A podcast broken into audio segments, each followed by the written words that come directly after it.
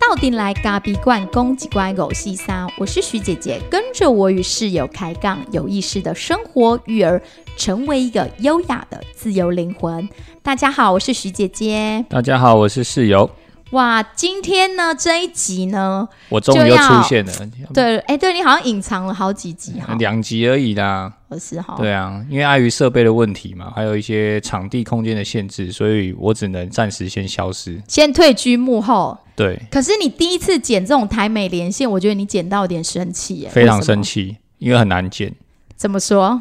啊，它就很难剪啊，因为。它毕竟是远端的这种线上的连线，所以它还是有一点点的那种网络传输的误差的描述，时间差。对比方说，我问你一个问题，完了之后，它可能要隔三秒之后，它才会回答。那中间这种断点呢，对我来说，我就觉得没有办法接受，我一定要把它接起来，我一定要把中间那个断点剪掉。所以每问一个问题，每讲一句话，对方回复，然后再回过来，中间都是断点，我剪的超痛苦，五十分钟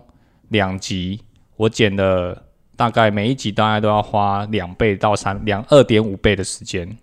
那你只有知道为什么有人会特别请要请人来协助剪 podcast 的？因为如果常常有时间差的问题，确实是要剪很久。不是啊，因为我们做这个是义务性质，也没有什么预算啊，所以怎么有办法去请人呢？所以我干脆我自己下海啊。所以你还自己下海好？对啊。我们先回复一下咖啡粉，这次有两个咖啡粉。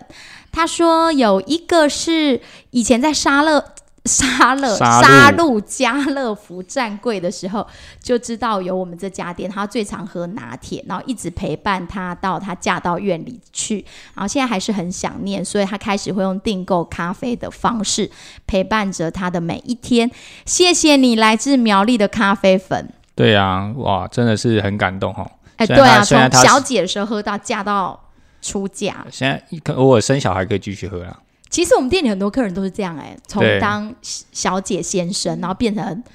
新婚的人夫人妻，然后最后再变成爸爸妈妈，他们都还在喝。对，所以其实我觉得他其实在陪伴我们了，因为我们也是这样子，从还没还没结婚创业，然后到到孩子都出来了，好像一路上他看着我们这样，我然后我们他也陪着我们这样子。真的，然后还有另外一个咖啡粉，他他提供了我们一个，他说他觉得国中以上才需要有零用钱，可能就是呼应我们之前讲的那个育儿的部分。对，然后到他他自己是说他自己是国中以上，那 maybe 也是一个时间点，也蛮不错的。对啊，国中嗯也是一个蛮好的，因为毕竟国中就开始有一些自主的想法嘛，你可能会想要用钱，可能会自主管理自己的金钱，对，这个也是一个方式啊。对对，那我国小一年级会不会有点太早了？你有点太早，可是你就是本身很抠毛啊。这一次就是我们这一周，我们家儿子大儿子的书包从入学的时候三岁背到现在六岁多，那他书包就拉链已经坏了。我已经用很多次的那个蜡烛就帮他修理那个拉链，因为就是拉不起来或者拉起来我就会离溃。然后我就帮他弄，然后弄到最近已经完全都是离溃，他孩子根本没有办法去拉那个拉链。然后那一天呢，我们店修就去了，哎，那什么地方？去买露营设备的那个地迪卡侬，对，就去了迪卡侬。没有没有没有，就是就去了迪卡侬，因为我们想说要添购一点点东西。然后我就想要看到那个很便宜的书包，一个才两百多块。它其实不是书包啦，它就是一个。人家在运动，可能背出去的一个小包包啊，刚好很适合小孩子。对，然后我就说快点快点帮哥哥买一个，因为他书包已经破成这样，连老师都没办法帮他拉了。然后我们就选好之后，结果我的室友居然默默转过来跟我说：“我觉得不应该这个时候买这个东西给他。”那我心里想说：“哎，你莫名其妙，你这爸爸是怎样？他书包烂成这样，为什么不能买给他？”不是啊，因为他。他就准备要上小一了嘛，那我觉得小一就是一个新的开始，应该在小一的时候买给他，怎么会在这个时候买呢？我的问号是这样，我不是说我抠毛，你就抠毛，对对啊，好，然后那那也算吧，因为我觉得这个时候，这时候如果可以用，那就继续把它用用到一个结束。我觉得那个对我来说是一种啊，不是啊，破刚刚那又是要怎么结束？他每天书包都是开，所以我就帮他尽量帮他修嘛，我也修了好几次啊。是，对我真的快被他气死。我当下就转过去跟我的室友讲说：“哎，你买你自己的东西都不手软，你买儿子一个两百多块背包，你到底是在叫什么叫？而且他已经破成这样子，你到底还有什么样的不满意。没有，其实我在买东西的时候，我不是不买，我会去我会去想很多的问题，就是说我对于这这个东西对于它的一个教育的意涵是什么。我们总不能说，哎，我们就是想要满足他，他书包坏了，我们就要满足他，所以我就会去评估。好，那真的用很久了，那这个时候适合给他吗？我是提出一个问号，我又不是说我不买给他。没有，你那个脸就会觉得说不应该在这个时候买给他，而且还很严肃。我真的是看了之后一肚子火，哎，我就说，哎，你儿子的。书包破成这样子了，两百多块而已，你有需要这样吗？你知道妈妈永远都有一个宠小孩的心啊，所以 所以只要那个很多的时候哈，这个徐姐都会很宠她的儿子，我都觉得嗯，不会晒，囝不会晒行诶，心囝不好，心第一个家长。好啦，那我们今天呢，其实呢，没有要跟大家在聊。育儿，因为我们的忠实咖啡粉已经偷偷的来信跟我们说，呃，希望就是虽然育儿也很好听，但是我们能不能聊一点咖啡的，也很想知道一些咖啡的小大小事情，这样子。是哦，就我们其实没有很想聊咖啡，所以我今天特别就帮他制作了这一集，我们要聊的就是我们的洪老板他烘豆自学之路如何呢？从一个麻瓜变成专才。今天你是受访者，我就不能再叫你室友了。你今天就是一个烘豆师，哦，烘豆师好，可以，这个这个称呼可以。你这样子烘豆之路大概十年了吧？应该差不多从我们开店前一两年，对对，大概十年的时间。对，那你这一路来，我们就是今天要让他来分享他怎么自学他的烘豆。哎，这边先稍微再提一下，我们初伟咖现在周二也有营业，所以走向了一种全年无休。那这是一个，这是一种，嗯，应该说这是一种店的新的里程碑，新的里程碑啊，慢慢的往好的方向去。对，那因为我们现在的同事们也都蛮给力的，然后大家彼此之间都可以合作，能力都不错。对，所以我们只是如果礼拜二有时候他们一个人出杯比较慢，大家要稍微对对对，如果真的到店里喝咖啡，这个就是要稍微等他们一下。哦，对。好，那再回到我们的今天的主题，就是我们的洪老板烘豆师怎么自学他的烘豆。我我就觉得我我觉得我是被逼的啊。这一集其实我很久以前就有策划，但是他不太想聊，他每次都说哦，觉得这没什么好聊，不太想理他。对，没想好讲诶，是被讲。或者你可以讲，因为我跟你讲，虽然他。没有在一开始，并没有特别去拜师学艺或者花钱去上咖啡的课程。可是这几年来，他凭借着自己的努力，所以他在 Tisca 的烘豆赛里面，他总共参赛六次。也就是从我们开店的第二年开始，第二年我们有有尾一公斤的时候，因为我们一开始是用 Run 放三百，就是那种只能小型的只能烘三百克的，对，三百克，然后出来还不到半磅。的数量，所以那是没有办法参赛的数量。所以到第一年，诶，第二年，隔年开始，我们就开始去参加这个红豆赛。那一共参赛了六次，那有入围了三次。那每次呢，这个比赛其实真的很不容易。他每次参赛的人都有四十八到六十四个人，那通常会只有取八个人左右，八名入围，可以再进行决赛，或是跟国际的选手一起比赛。所以。呃，我们的烘豆师总共他是入围了三三次，我觉得入围就是一个肯定啦。对，这个这个这个这个比赛很有意思，它是一个还蛮专业的一个评审团队去做评比。那它真的很难，因为在这么呃，比方说最多人数是六十四个人嘛，几乎都是爆满啊，所以六十四个人去参加比赛的时候，那评审至少要花两到三天的时间来来做这个杯测的评选，然后把你的作品好的作品。挑出来之后可以进到决赛，嗯，所以从六十四个人要去进到这个决赛，其实它就是非常不容易的。而且大家烘的是同一只豆子，对，然后用盲测，对，然后你就会看到，因为说很多的同业啊，其实他们都很期待这个比赛。哎，我觉得不只是同业，因为台湾可以说是全世界烘豆师密度最高的啊，对，很多工作室玩家，玩家也非常多。对对对，那这是比赛这个比赛最有意思的地方啊，因为它毕竟是一个交流的协会，所以他很希望这种交流活动明。更密切、更多，所以他办的这样的比赛，让很多人不只是你，只是业者，你也是玩家，你也是可能只是一个小型的工作室，你只要有机器，然后你可以烘出、交得出我们需要的磅数的量，那这样就可以了。那我参加这比赛第一年一定是被打，就根本就不知道在比什么，就是随便轰一轰就去，然后就看到自己的成绩，然后给我的评语，我完全都嗯他在写什么，我看不懂。所以你那时候真的就是一个小白，对。烘豆对。烘豆的小白。对。然后这几年参这几年参加下来，因为也认识了一些同样都是在烘豆工作的一些朋友，那大家就是只要一比赛成绩一公布的当下，就会看到所有的人的脸书全同时都跳出来，哦，恭喜谁谁谁入围，入围就是一种肯定，对，真的是蛮不至少你进到前八，好，那再来的话，你在烘豆这条路上啊，因为你从原本的第一台就是 Run 放三百，就是非常非常阳春的机器，大概就是那种家用机，到用台制的油尾一公斤，到我们现在的第三台烘豆机是 Gibson 的六公斤。那你这一路上来，在烘豆的过程当中，你是怎么自学的？怎么自学哦？对当然是看书啊，看影片啊，Google 啊就看 YouTube 影片，Google 大神啊。那你对 Google 一些什么东西？一开始你觉得对你来讲，我觉得，我觉得这要分几个阶段来讲啊。就是说，第一个阶段当然是我从小型烘豆机，就刚开始创业的时候，我们用，因为我们毕竟没有那么多经费，所以我就用一台很小台的，就是一一次大概只烘两百多克出来，就是大概可以充足的量而已，根本没有办法贩售什么豆子。如果真的要贩售豆子，就是要烘很多次。对，那以这样这个阶段来说的话，其实那个时候在烘豆的一些呃台湾的一些书籍，其实是真的很少的。所以大部分的一些资讯的来源还是仰赖，比方说国外的书籍，然后跟一些我记得当时还只有大概只有一本还两本是日本的，就是日本的烘焙的书，然后他翻译过来台湾，然后好像是田口户的这种烘焙，他已经是大师级的这种人物的书。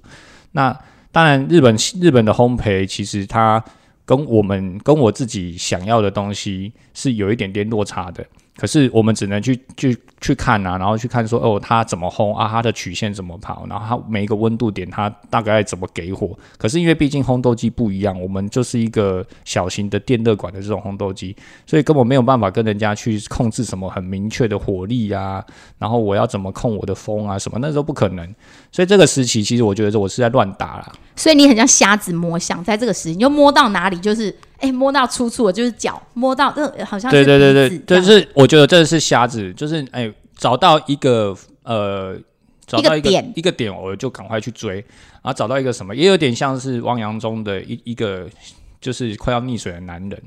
就是只要有一点浮木，我就想要扒上去，我就想要上岸，随时我都会沉下去所以。想说，哎、如果说有人说风门这时候怎么开，你就马上去实做，把那个风门开到那里去试试看。对有人说下豆点应该怎么下，你就去给他试试对看，。然后哦，下豆要开大风，然后要怎么样哦，我就我就赶快去试看看。所以这个时期其实很有意思的是，你在烘豆的过程当中，你并不理解什么呃机器的操作面，你只能就豆子的，甚至豆子的变化的原理你都不太懂。你只知道哦，豆子会变色，然后会转黄，然后有一些香气，然后哦，差不多这个点了，然后下来我就喝喝看，我就这样子啊，喜欢就 OK，然后不喜欢那再烘一次，就这样。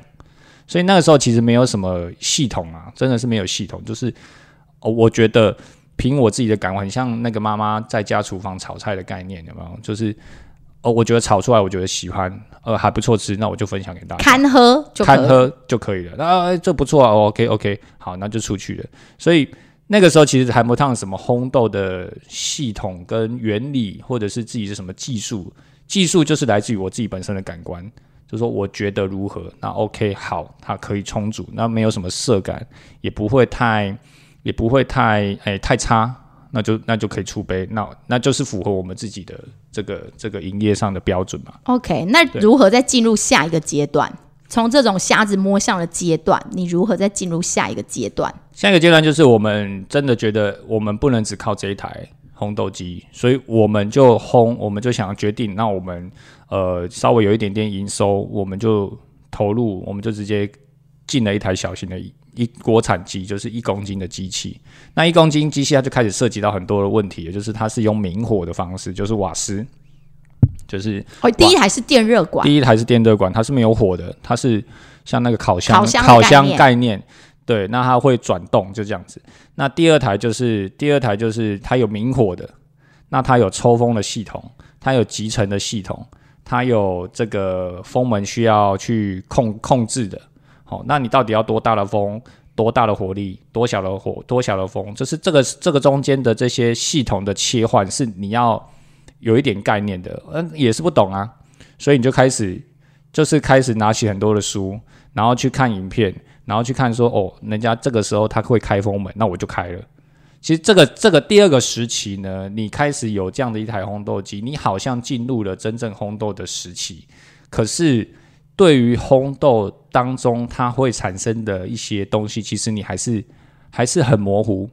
但至少你有一点方向，就是说哦，我知道我什么时候可以下豆，因为它有温度了，它的温度是很精准的。就是说，然后风门又分一段、两段、三段这样子。所以这个时候，我做的一个一件事叫做大量的去做资料的记录跟储存。也就是说，我每一锅我一定煮锅记录。那在这一锅当中，我发现了什么东西，然后它在温度点为什么会这样变化，我都把它记录下来。有有有，你那时候用一公斤机器的时候，你每一锅都拿着一个量表在记。呃，我都有自制自制自自制。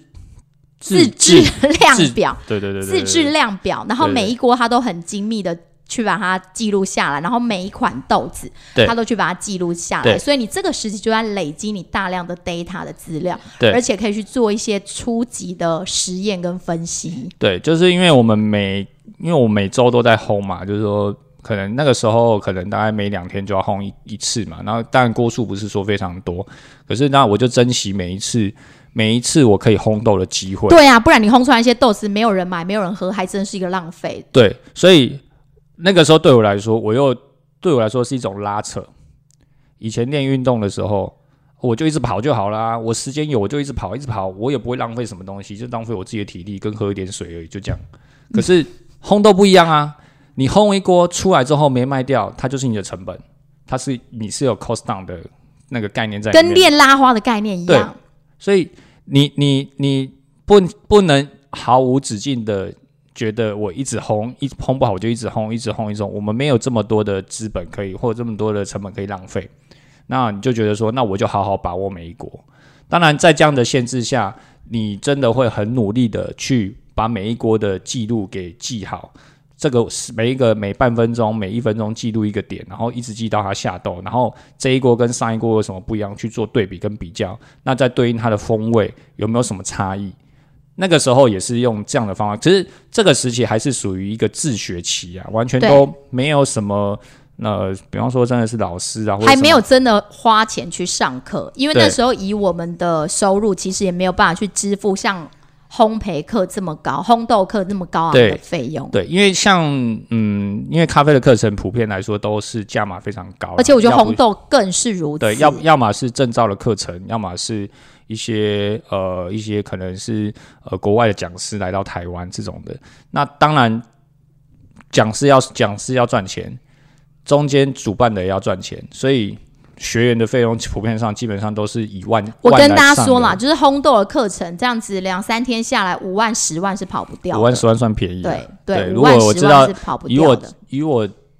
知道的这个证照的课程，基本上是十到二十万之间在跳的，是不是很惊人？对啊。咖啡是不是千万不要入错行？哎，就是你千万不要一直跑来咖啡这一行对 对，因为真的很惊人。如果今天你只是要开兴趣好玩。那我觉得那很 OK，那就在家里玩一玩就好啊。但是如果你今天要真的要涉及很多的设备跟系统的时候，它的钱是很惊人的，它真的不亚于一家餐厅或者是一家什么样的一些企业，它可能投资的成本真的是非常非常高。嗯，真的。那这就是你的第二个阶段，开始有比较一台正式的机器，然后进入逐国记录对的阶段。那再进入到第三个阶段呢？第三个阶段就是你当你开始有量，你换了大机器之后，那又是另外一个挑战了。因为大机器是欧系的系统，它是欧洲呃这种铸铁锅，而且是有风压型的，就是说它是很多东西它可以自动帮你控制，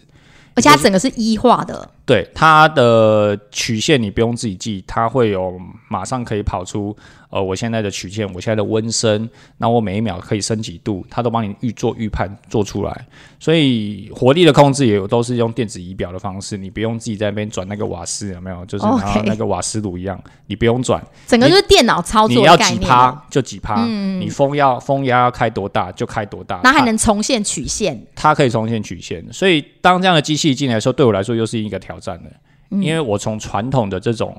呃小型的机器变到大型的机器的时候，那是完全不一样的概念。它的火力、它的锅炉的性能，还有它整个整个烘豆机它所的要的这样子的一个烘焙的方式，是完全不太一样的。但唯一一样的是，豆子还是在里面，就是说豆子的变化还是最真实的，它还是在里面烘。所以那个时候我还是不懂，我觉得。真的到了大型烘豆机之后，我才开始慢慢的去知道说，呃，豆子的变化，我们应该要怎么去拿捏？因为每一台机型它的豆子的变化是不太一样的，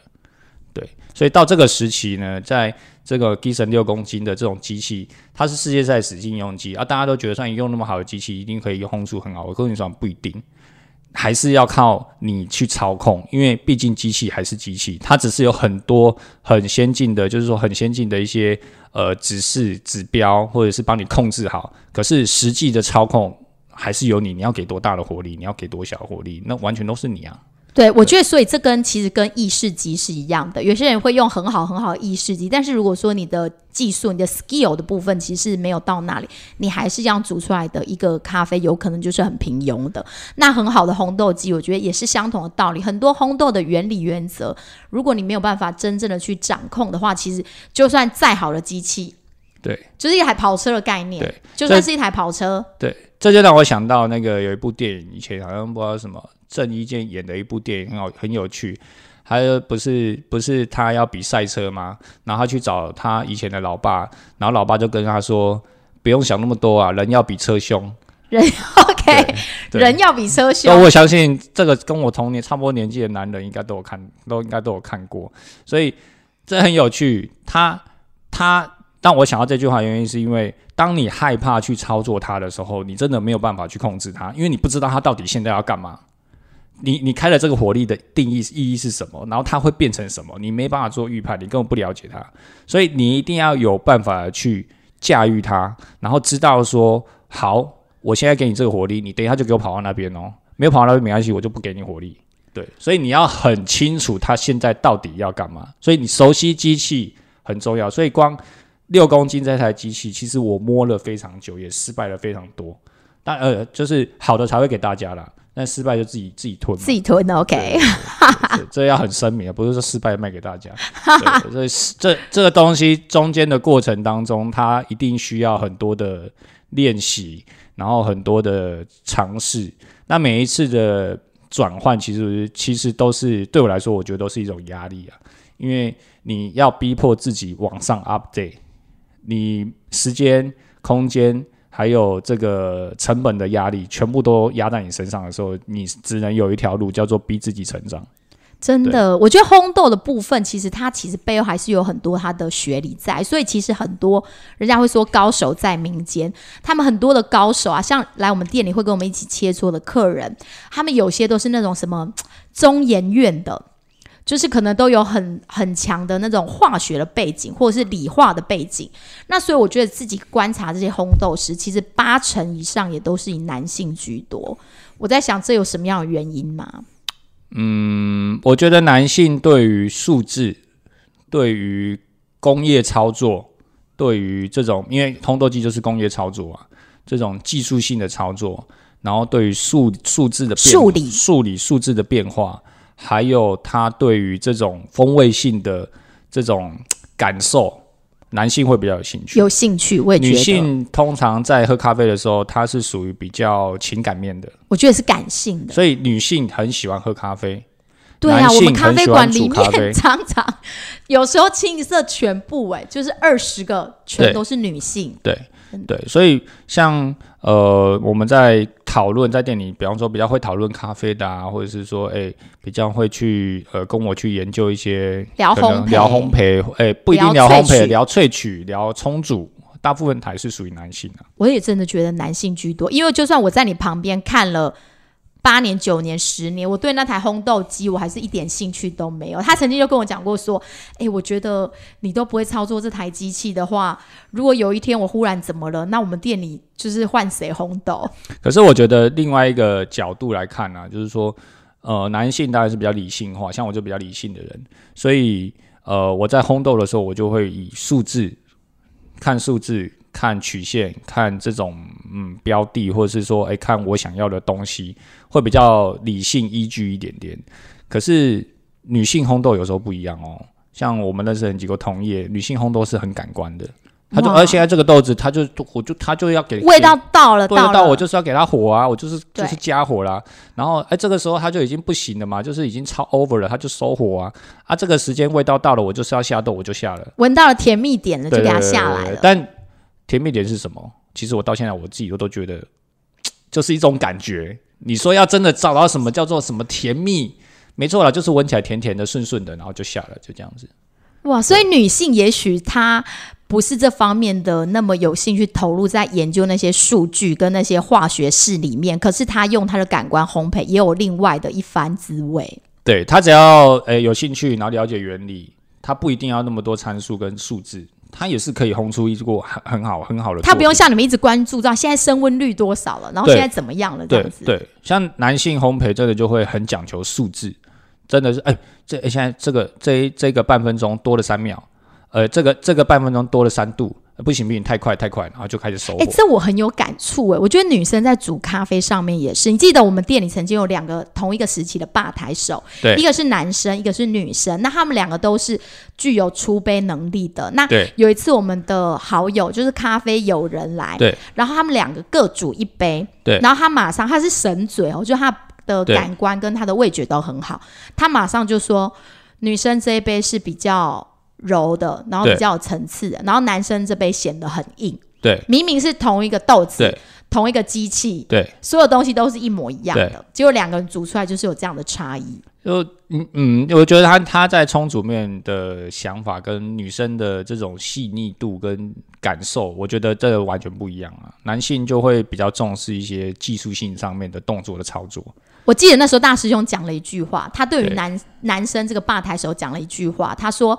我他喝到的是那种他很想驾驭咖啡的感觉，所以反而就会少了那种层次跟温度在里面。对对，但但这杯咖啡最终两杯它还都是都是可以出杯的，而且都是好的，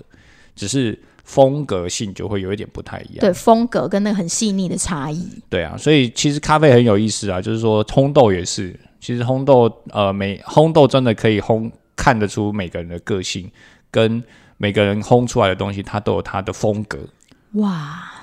每个烘豆，纵使是拿一样的豆子，每个人烘出来的味道是完全不一样的。而且有些人就会既定的就是那个框框，就是你的 style 就是长那个样子。对对，但是嗯，像像也跟大家分享，因为我这几天去上烘豆课嘛，就是刚上回来。那其实你会呃有一些想法，就是呃，如果你你你在这个时期你就把自己给定型了，也就是说哦，我就是这样烘，那。我其实我们的客人也都可以接受嘛，可是你就不会有再更多的进步，跟你你你的烘豆的想法就永远都定型在那边。那你可能未来五年十年就是这样子，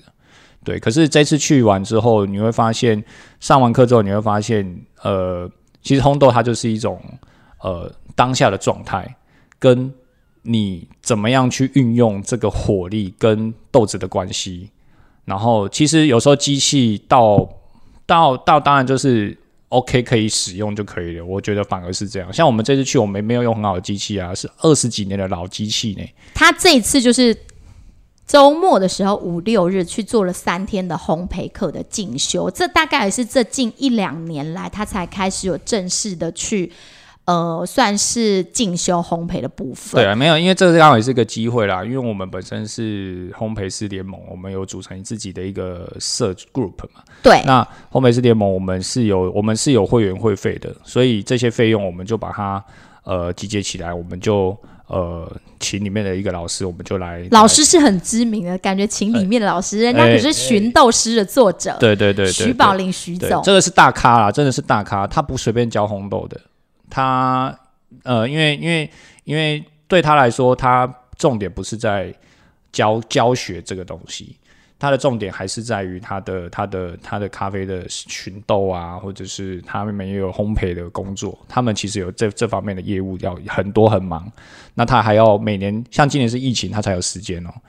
如果是往年，他大概一年有半年的时间不在台湾。OK，那你这一次烘豆课，你觉得你最大的心得是什么？因为以你这样已经烘烘豆了将近快十年的时间，就算即便是瞎子摸象，即便是自己做实验，可是你这一次真正去做了这三天的进修，你有没有什么样的很让你很触动的部分？就觉得哎，我以前怎么都没有去思考过这个区块？我觉得烘豆这次去，我觉得获得最重要的东西就是，其实烘豆不是什么，呃，当然它是一个科学，它就是一个很讲求数字、很讲求温呃这些曲线的东西，然后你就是要降烘。可是当这些东西碰久之后，你会迷失方向，看起来你是在这个数字堆里面去求生存，就是说我一定要在这个数字点下斗，我一定要在这个时间一定要这样这样跑。然后无形当中，其实你已经你被框住了。当你被框住的时候，你就是一个一个你还是一个瞎子。可这次去上完之后，你就发现你获得最重要的东西是心法。心法是什么？你要怎么去操纵它？你要观察，你要怎么去观察每一个豆子，它在每一个阶段的时候，它的变化是什么？那个东西才是最难的。往往很多烘豆的人，他到最后他就是哦，我这个就是五分钟给给火，然后给火完之后，好快要快要快要那个就是下豆前啊，我降一点火，然后就让它下豆，就这样，时间到就下豆，他完全没有任何的思考说，哎，现在豆子到底怎么变的？每一锅锅次之间有没有什么变化？所以这次去，其实我最获得最多的是你怎么去观察豆子，所以这个很有趣，又回复到我以前的第一个阶段了。感官烘焙变成是感官。我第一个阶段什么都不懂，所以我只能用感官。开始懂了之后，你开始用数据。数据懂了之后，你还是换到六公斤，你还是在用数据。到今年真的去上完课之后，我还再重新再回来，去发现说，诶，那其实感官还是最重要的。所以这也让我印证说，其实我的前面那个阶段用感官的烘焙的方式，用这样子觉得，诶，差不多这样子的时候，这个可以的时候。其实它是一个很重要的基底跟底蕴在这里。如果没有那个阶段去观察这个东西，我直接我直接就上到一公斤开始用数字烘焙的话，我觉得我不会有这么多的一些呃进步跟想法。对，所以每一个阶段的堆叠其实都一样。虽然讲的是说好像要回到最初阶段的那个感官烘焙，但是如果你没有这些年的这些课程跟这些实验的堆叠，还有你自己味觉的提升，其实你的技术是没有办法跟着提升上来的。对，所以大家一定听听到这个时候，你就会想说，那豆子到底怎么变化？所以可以跟简单跟大家说明，就是豆子从生豆它就是一个草绿色，那草绿色的时候，它是一个很硬的状态。那当它进去豆子开始受进去这个锅炉里面之后，开始受热嘛。那受热之后，它就会开始呃有一些气味出来。刚开始的时候，它其实是没有什么化学变化，它就是脱水，就是水慢慢跑出去。人家所谓的干燥期，就是所谓脱水期嘛，很多不同说法都有。但是这个最这个阶段最重要的就是它要把水分开始往外跑，因为有热源的加入。然后它会慢慢的开始，因为水分跑出去了，它会变成橡胶体，它开始变软，那就会发现豆子开始变白、变黄、变水绿，然后慢慢的越来越黄这样子。然后接下来呢，它软了之后呢，因为豆子它还是要慢慢的累积能能量，它才能慢慢的变熟嘛，酶那反应就进来了。那这时候豆子就开始吸了，那它就需要能量。那吸了之后呢，这个时期呢，我们就称为就是梅纳反应期嘛，就会开始它可以变色。你看到豆子它不会是青绿色，它是咖啡色的原因就在这里，因为梅纳反应让它变色，慢慢变色之后，开始慢慢有焦糖化反应进来了。那进来之后，它就开始会累积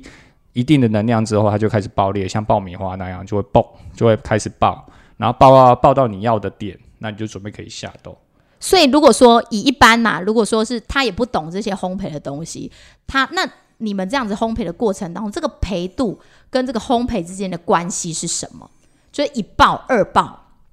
焙度跟烘焙的关系。因为通常很多人可能他连浅啊、中啊、中深他都不是很理解。我们讲他如果是一个咖啡的麻瓜，就他连焙度都不知道。好，对，那你这个烘焙跟他这个焙度有什么关系？呃，到底什么样的培度会比较酸？就最多人最喜欢讲这种酸甜苦，什么样的培度会比较苦？那为什么这个培度比较苦？那什么样的培度比较酸？那为什么？应该是说，呃，如果你是以浅培来说，浅培当然就比较酸啊。浅培大概就是它第一次爆裂，咖啡会有一在烘焙过程当中会有一爆跟二爆。那这个一爆跟二爆之间呢，它就会取决于你的点了。那如果你是烘比较浅焙，大概是一爆之后，你就会开始找你要的点，大概下豆下豆。那它的颜色通常还是比较稍微浅一点点，就是浅焙的颜色就比较稍微不是那么深呐、就看起来不是那么黑，还是属于那种咖啡咖啡色的这种颜色。那它在下豆的时候，它会你会很明显闻到酸跟甜。那这个时候就下豆就是浅焙，大概在一分到一分半左右。但也有人是做比较长，就是两分钟，它还是浅焙的阶段。可是这时候，呃，有些人他可能决定这一锅他要烘中焙，他就会给足火力，让豆子的爆裂的时候，它焦糖化做的比较多，然后它的那种厚实感会比较比较强，让它进去多一点，让它温升跑比较快，让它烘进去一点点的时候，这时候当它还没进二爆前的时候，我们就会称为中焙啊。嗯，对，那当进入点到二爆那刹那开始，我们的以我们店的定义，我们就开始认定它是属于终身的阶段了。当然，有些人还是觉得它是中赔，有一些可能比较早期，或者是每每一间店的定义不太一样。那我们的定义是二爆开始之后，我们就会把它锁定在它，它就是终身赔。点到啪一声，它就开始是终身赔了。那终身赔开始，它就越来越密集嘛，因为焦糖化跟那个能量的关系，所以它会慢慢的热裂解，它会越来越越来越深，越来越深，颜色也会越来越深。那到过去之后就是中深，接下来就是深。那会不会有三爆？会，但是这个这个领域我没有尝试过，因为我怕我机器烧起来，所以我不敢尝试。怕会失火。哎、对，当然因为那个那个这里的后面在后面进去的这个阶段，也不是我们要贩售的阶段啊。我们也觉得我们，因为我们豆子都属于比较精品一点，所以通常我们会诠释在一爆之后到二爆前，甚至呃有一些会点到二爆。中终身赔的阶段，大概就到这里了。OK，因为再进去啊，可能就会变得像木炭一样黑了，所以我们也不会弄对，像因为像有一些再进去的话，就是下豆的时候，它就是出油了。那出油就是基本上就是生培的阶段了，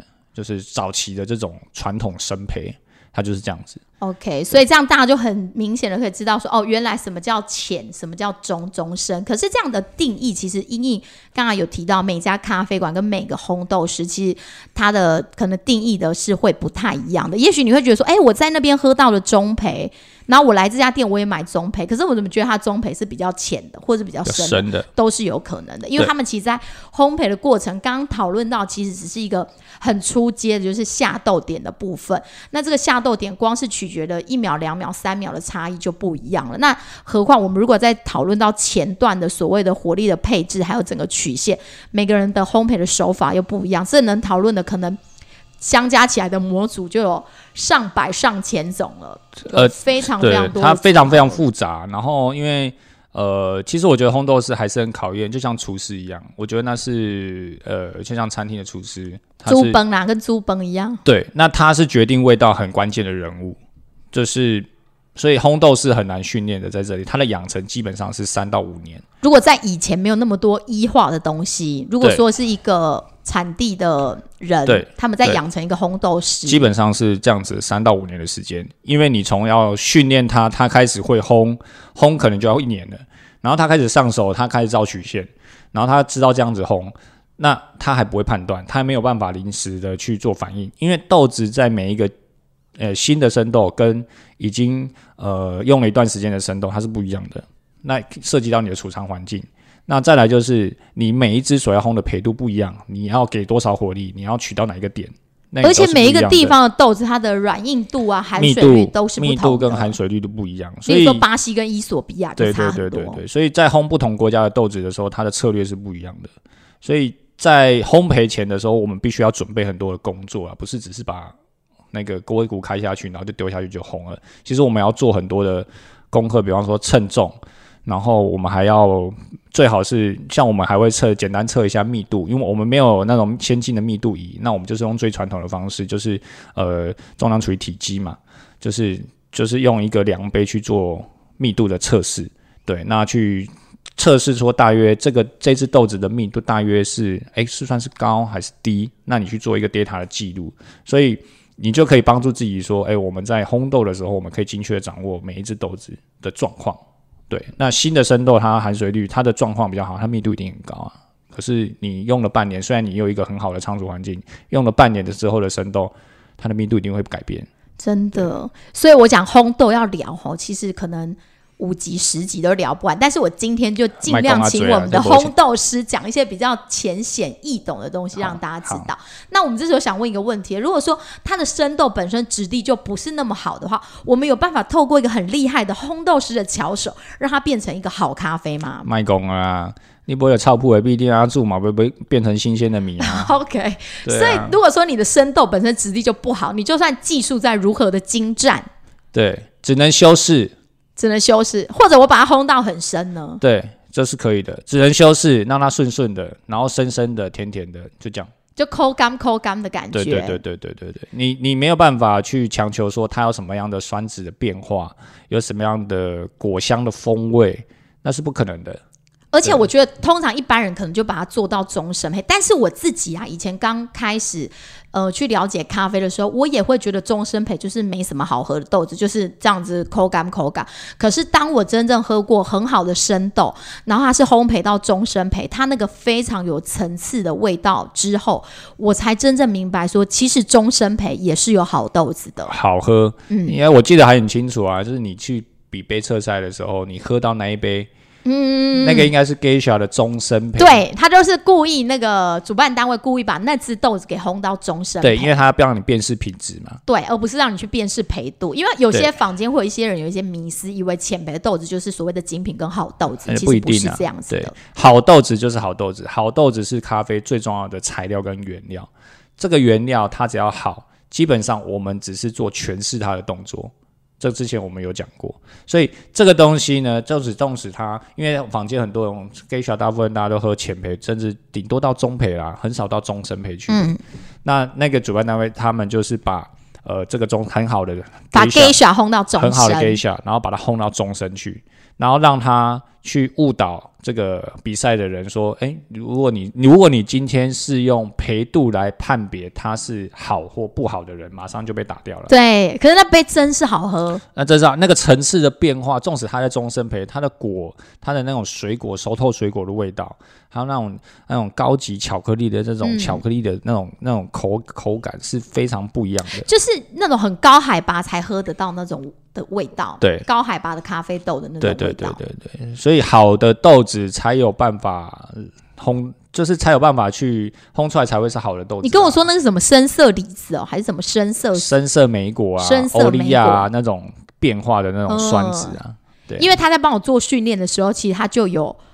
帮我弄到这一种这一题，他就想说，就是把很好的豆子烘到终身。然后其实我在训练的时候，有时候我会误判，然后那时候我的训练员就是我的室友，他就跟我说，我一定要能够去判断这个是很好的豆子，不能因为焙度就以为它是不好的。对。那现在当然现在因为很多呃坊间很多一些特殊风味处理法的一些咖啡啊，你说什么酒酿的那种橡木桶？对对对，当然这个是透过不同的处理法，可是我觉得生豆的品质是不变的。你我只有把生豆种好、处理好，它才是最重要的。那一棵果树要长得好，要健康。这个东西才是千古不变的法门。你不可能说，哎，随便取了一个烂豆子，然后你你你加味加料之后，然后你可以变成一杯很好喝咖啡，只是因为它的香气很特殊，那它就是好咖啡。这个我不相信，绝对不可能。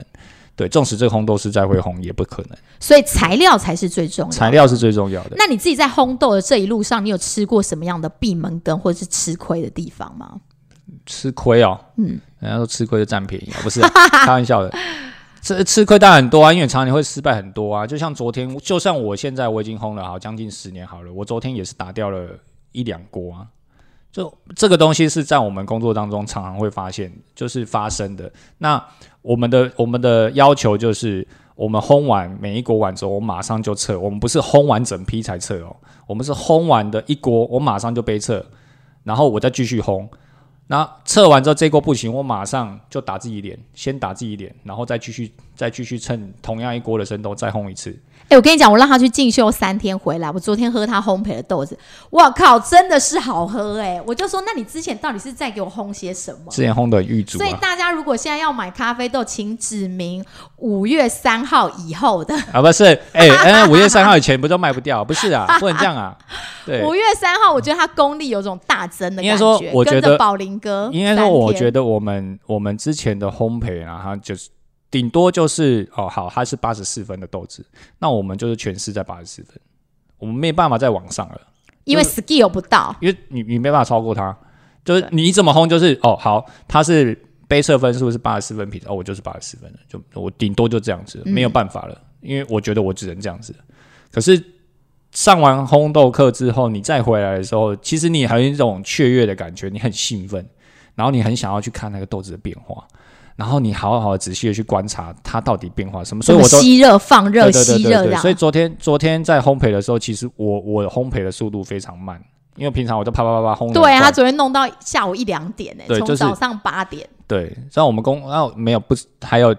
称料备料的时间没算进去，是七点多就开始称料。OK，对，所以这整个过程呢，我就很很烘的时间很长，因为我想要好好的去呃烘这烘每一锅每一锅。对，所以我把我自己的节奏放很慢，然后他之前是会边烘边下选豆机，因为我们选豆机嘛，他就烘完就下选豆机。那他昨天就是每一锅都很很努力的在烘，然后选豆就是最后再全部一起再一次选啊，对，一次选。对，但但我觉得还是可以调整的，因为我觉得发现这样工作的时间超慢的、超长的，我觉得好累啊。但是烘豆的时候，对我来说啦，我觉得烘豆是我最快乐的时候，很愉快。那它对你最大吸引力到底是什么？你在烘焙咖啡豆最大的吸引力哦，我觉得看到豆子在里面呃一直在变化，然后你会有很多的一些想法，那你可以去控制它，那控制它你就会影响到你最后的风味的成像，嗯，那你就会很好奇，那你就想要喝，然后用完下完之后就马上杯测，对，那一测觉得哦就是我要的味道，对，那你就很爽，对，然后如果如果下来之后是。不是你要的，你就非常 sad，说靠，你就失落，早知道不要这样，你就觉得这一锅就毁，就是做实验的概念。对，那因为因为毕竟进大烘豆机嘛，它一出来就是有一个量啊，那你就要开始想办法，想说这个呢到底要怎么办？到底是要打掉呢？所以其实这次去，我觉得还有一个很重要的核心啊，这也是我觉得自己应该修，应该要再更严谨一点，就是说，呃，这个。你你在杯测的把关这一点，其实很多烘豆师是很难去批评自己的作品的。嗯，也就是说啊，他就这样烘一烘啊，反正美国都可以卖，反正烤出来都觉得，就是我就像烤蛋糕一样，烤出来觉得嗯还可以啦，就 OK 啊，就还可以卖这样，还可以买，可以买啊，就就就让它过去了。可是这次去的时候，其实除了上烘豆课，其实因为大家都是同业，所以其实也有很重要一环叫做系统性的建构你自己的咖啡的品质。这个部分也有谈，也有提到你如何去呃为你的商品去把关，然后把每一个环节都做好。那第一环就是你的红豆，你杯测过了，杯测你觉得有点瑕疵，你要不要打自己的脸？如果大部分的红豆师是不会打的，但如果你今天你对你自己的东西是非常的坚持跟要求的时候，你宁可打自己的脸，也不要客人来打你的脸。嗯，对。而且我刚刚我讨讨论到那个吃亏，我觉得我可以帮你补述一下，因为我一路跟着他一路走来，我觉得一开始我们最容易吃亏的地方就是买到不好的生豆，因为你的量很小，那别人也不一定会给你样本，所以他一寄来，然后就是不好的生豆，然后那个大概就是我们会吃到最多的闭门羹。然后我记得那时候刚开始，好像还没有 还没有开店的时候，我们也去跟。某一些咖啡馆买了那种小量一公斤的生豆，然后就很高兴的拿去给那种我们很熟悉的咖啡馆的老板，他们已经都是业内的人了。就他一看就说：“这刀啊，这唔汤拎呐。”然后说：“哈，这有什么问题吗？花了五百块买的。”他就一用他有讲这种变白咯，这已经是老到不能老的老豆子了。然后心里想说：“哈，为什么我都看不出来他是老豆子？”对，没有，我觉得这是一种经验啊，因为你你从真的是从业之后，你才有办法去判别，然后你开始很认真的去把自己的一些感官给打开，然后你去认识它，然后我觉得有时候当然时间久了你会认识这句话是没有错，可是时间久了，如果你没有用心的去感受它，你还是不会知道。对，所以我们在选生豆，就是回过头来是我们自己，我们自己在把关这一块，其实我觉得还蛮。我自己觉得我们还蛮要求的，因为这个东西是我们的最重要的东西，咖啡是我们的最重要的东西，所以在生豆这一环，我们是非常非常重视，包含它每一个豆子回来，我绝对是马上去做分装、去处理，然后马上进到我的仓储系统里面去。那这东西不然不能开玩笑啊，因为味道就会告诉你啊。对，然后曾经还有一度我觉得说，哎、烘豆，我觉得我也因为自己的杯测的技术其实是慢慢的进步，但是烘豆都跟不上。我说到底是我烘的不好，还是还是我的嘴巴有问题？对，所以这个东西其实都是一直相辅相成的，在我们每天的日常的工作当中。那其实我觉得，当做到自己很热爱的工作的时候，其实是乐此不疲啊。嗯，真的是如此。那这边还有一个问题，就是，你怎么那么多问题啊？哎，我这个问题是帮帮你收集来的，因为好多人都对于你烘豆有很多很多的问题。哦，好，我们有一个有一个应该算是我们的同事，他很想问你，因为他自己也有一点点，就是也碰过红豆，嗯，然后他就说，像他自己现在碰红豆的阶段啊，因为就是只是可能学校上一些课，或者去坊间就是试红果，可是他常常觉得，虽然我会操作那台机器，可是我也不知道我自己在红一些什么。就是他，他不知道他到底，他好像就只是在操作那台机器，然后就哦，好像点到了，然后就下豆。那这样子就是很像你最开始在瞎子摸象的阶段。那他可以怎么去努力？因为毕竟他们又不是说像我们做咖啡从业人员，可以每一天都碰到红豆机。那他平常他到底要怎么去补足他烘豆的这一块，让自己烘豆的技术有机会去进步？我觉得你要进步，第一个就是勤练习啊。所以你没有烘豆机就没得谈，跟拉花一样。对啊，你他可你以用锅子炒吗对你你不能说我今天要念书，但是我书都不看啊，？OK，这不不可能嘛。所以勤练习是一个最重要的机会，最重要的一一条路啦，这是没有不变法，因为它就是一个技术它。就是一个我觉得它跟开车一样，对你要学会开车，你一定就要一直开。对啊，你十年不后不开，你十年不开车，你说你会开车吗？你还是会，表定上你会会，但是实际上你会怕。就是你的驾照没有被吊销，你还是有驾照的人，但是你并不会上路。对啊，这是很这很正常嘛，这不是这样吗？所以你要会烘豆，你要想要烘豆，你很喜欢烘豆，那你就至少你要有有一个小型的，可以让你去尝试去玩哦的东西嘛。你你如果真的没有办法去买这种大型的设备，就是你也不是要营业，你只可能是要在家自己烘。那但你可以自己去，比方说呃买一个小型的，或者是说你有你有呃锅子自己炒嘛，你就每次都用同一个锅子，同一个这样，你就自己炒嘛。然后看它慢慢的变化。对，所以练习跟你有直接一定要去一直持续的去做这件事，这是第一个最先解的要诀嘛。那你一开始绝对不会有感觉啊，就像我刚开始一样，绝对不会有感觉啊。什么叫感觉？不可能。所以一定是在这个过程当中，你去做一些记录跟变跟跟观察之后，慢慢的累积 data，慢慢累积你自己的 profile，你才会有办法去知道说，哦，原来爷家他是要这样子的位的，它是要这样子的位置要下豆。那你怎么会知道这样的位置要下豆？一定是你喝过嘛。所以你不只只是烘，你也会去喝，你还会去喝别人的。对，所以最强的烘豆师，其实他的杯测能力也很强。嗯，他不是只是会烘而已，他会烘也要会杯，他才有办法知道说我现在烘的位置是不是我要的位置，是不是客人可以喝到的味道。